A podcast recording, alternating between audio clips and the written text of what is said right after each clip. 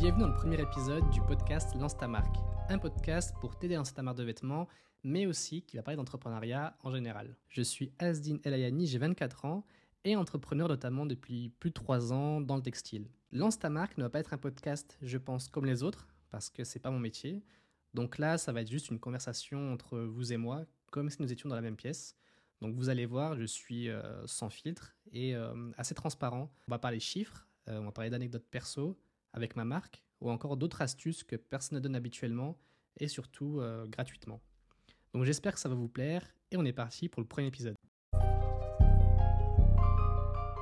Pour ce premier épisode, je vais me présenter à vous tout simplement, vous montrer mon parcours aussi bien perso que pro, euh, parce qu'aujourd'hui, on a beau être pas mal sur les réseaux, je pense qu'on a environ 90 000 si on compte euh, LinkedIn, Instagram euh, et, TikTok, mais vous me voyez seulement à travers quelques stories ou des vidéos de, 30 secondes. Je viens de passer mon, diplôme de Master 2 en management et stratégie d'entreprise en école de commerce à Paris. Donc là, j'attends mes résultats, donc je suis officiellement plus étudiant depuis un mois, enfin, et avant ça, j'ai effectué une licence de gestion à Nancy. Donc aujourd'hui, je suis en région parisienne, euh, dans le 78 pour être plus précis. Et je viens aussi de quitter mon alternance dans une startup qui s'appelle Helios, euh, une startup vraiment cool dans laquelle je suis resté euh, deux ans. Et je l'ai quitté un peu avant la fin de mon contrat, environ un mois et demi avant la fin, parce que j'avais besoin de plus de temps et surtout plus d'espace mental pour faire tous les projets que j'avais en tête en ce moment, notamment depuis le, dernier mois où j'ai charbonné les réseaux sociaux, euh, la newsletter aussi. Je me suis fixé de gros objectifs euh, depuis que j'ai changé de stratégie sur les réseaux. Donc je me devais trouver du temps pour ça. Et au niveau financier, j'arrivais à dégager un peu plus de revenus récurrents que ce que je gagnais en alternance. Donc je me suis dit qu'en me concentrant deux voire trois fois plus euh, sur mes projets perso, je pense, enfin j'espère que je peux gagner ma vie comme ça. en tout cas, je l'espère. Et avant ça, j'ai longtemps joué au foot dans ma vie jusqu'à mes 16-17 ans. J'étais en école de foot jusqu'au jour où euh, mon chirurgien m'a annoncé que je devais arrêter à cause d'une courbe de croissance.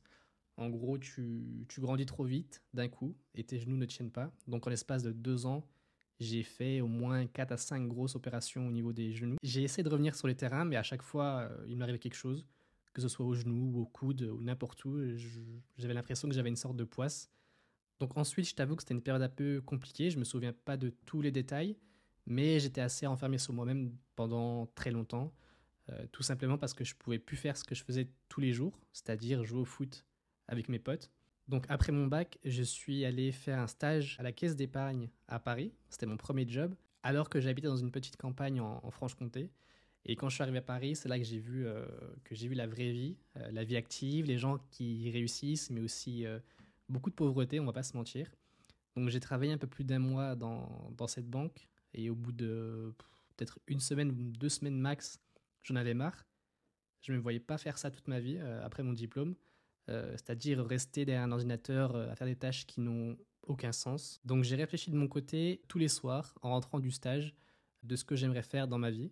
Aujourd'hui, je ne le sais pas encore vraiment à 100%, mais le principal, c'est d'avoir ce déclic, de se dire est-ce que je mets dans la bonne direction? En tout cas, la direction qui me plaît et dans laquelle je suis le plus heureux. Donc, en réfléchissant de mon côté, je découvre euh, l'entrepreneuriat avec euh, YouTube. Il y avait très peu de monde en France à cette époque, euh, mis à part des grosses têtes dans chaque domaine, c'est-à-dire Cédric Anissette dans l'immobilier, Oussama Amar dans les startups, ou bien Yumi Denzel dans l'e-commerce.